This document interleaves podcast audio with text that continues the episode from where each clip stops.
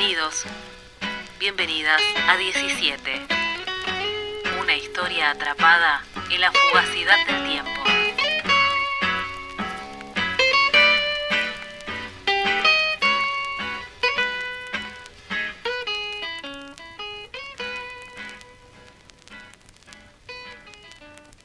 Dos.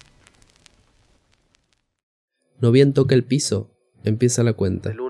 Del 1 al 10. con voz clara y distinta, que el caído, aunque groggy, pueda percibir el firme conteo que vaticina su derrota, que puedan oírlo los más próximos, en el ringside, y para los que quedan más lejos, en las filas más separadas, en las gradas remotas, llevar y traer el brazo, como un columpio, dejar que oscile, pendular, como si contando también se pudiese aleccionar al ya caído y tal vez vencido.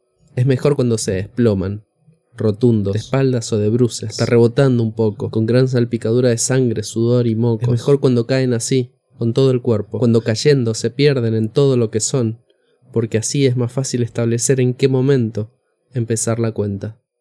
Hay veces, sin embargo, que tocan el piso de un modo menos decidido, que caen menos cabalmente, más que caer, se sientan, por ejemplo, se escurren replegados, encogidos, hasta apoyar el traste en el piso, y también eso es caída, y por serlo, exige que Mr. Gallagher, el árbitro, cuente. Otras veces se ladean, en total obnubilación, casi en cuclillas, y por no caer, tocan el piso con un puño. Tocan el piso con un guante y de esta forma no se caen. Tocan el piso con un guante y de esta forma no se caen. A los efectos del conteo, no obstante, esta no caída se computa como caída, ya que caída es tocar el piso con algo que no sea la suela de las botas, la planta de los pies. Lo hacen para no caer, Y no se caen. pero él, Mr. Gallagher, tiene que ver en eso una caída y como tal considerarla, es decir, contar. No bien toca el piso, empieza la cuenta. Así, con esta consigna, se prepara Mr. Gallagher Mr. John Slowes Gallagher. al advertir que el campeón se va a caer. Pueden caer mucho, el uno o el otro, y levantarse. La cosa será hasta que uno ya no se levante, o no por lo menos con la presteza requerida. El Lego dirá que es fácil distinguir cuando un hombre, boxeador o no, se encuentra erguido y cuando se cayó.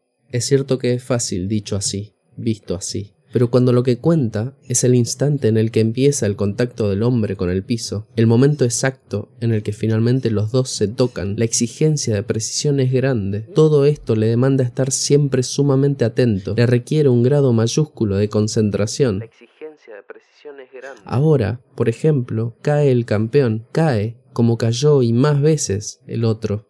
Cuando toque el piso, habrá que empezar a contar. Cuando toque el piso,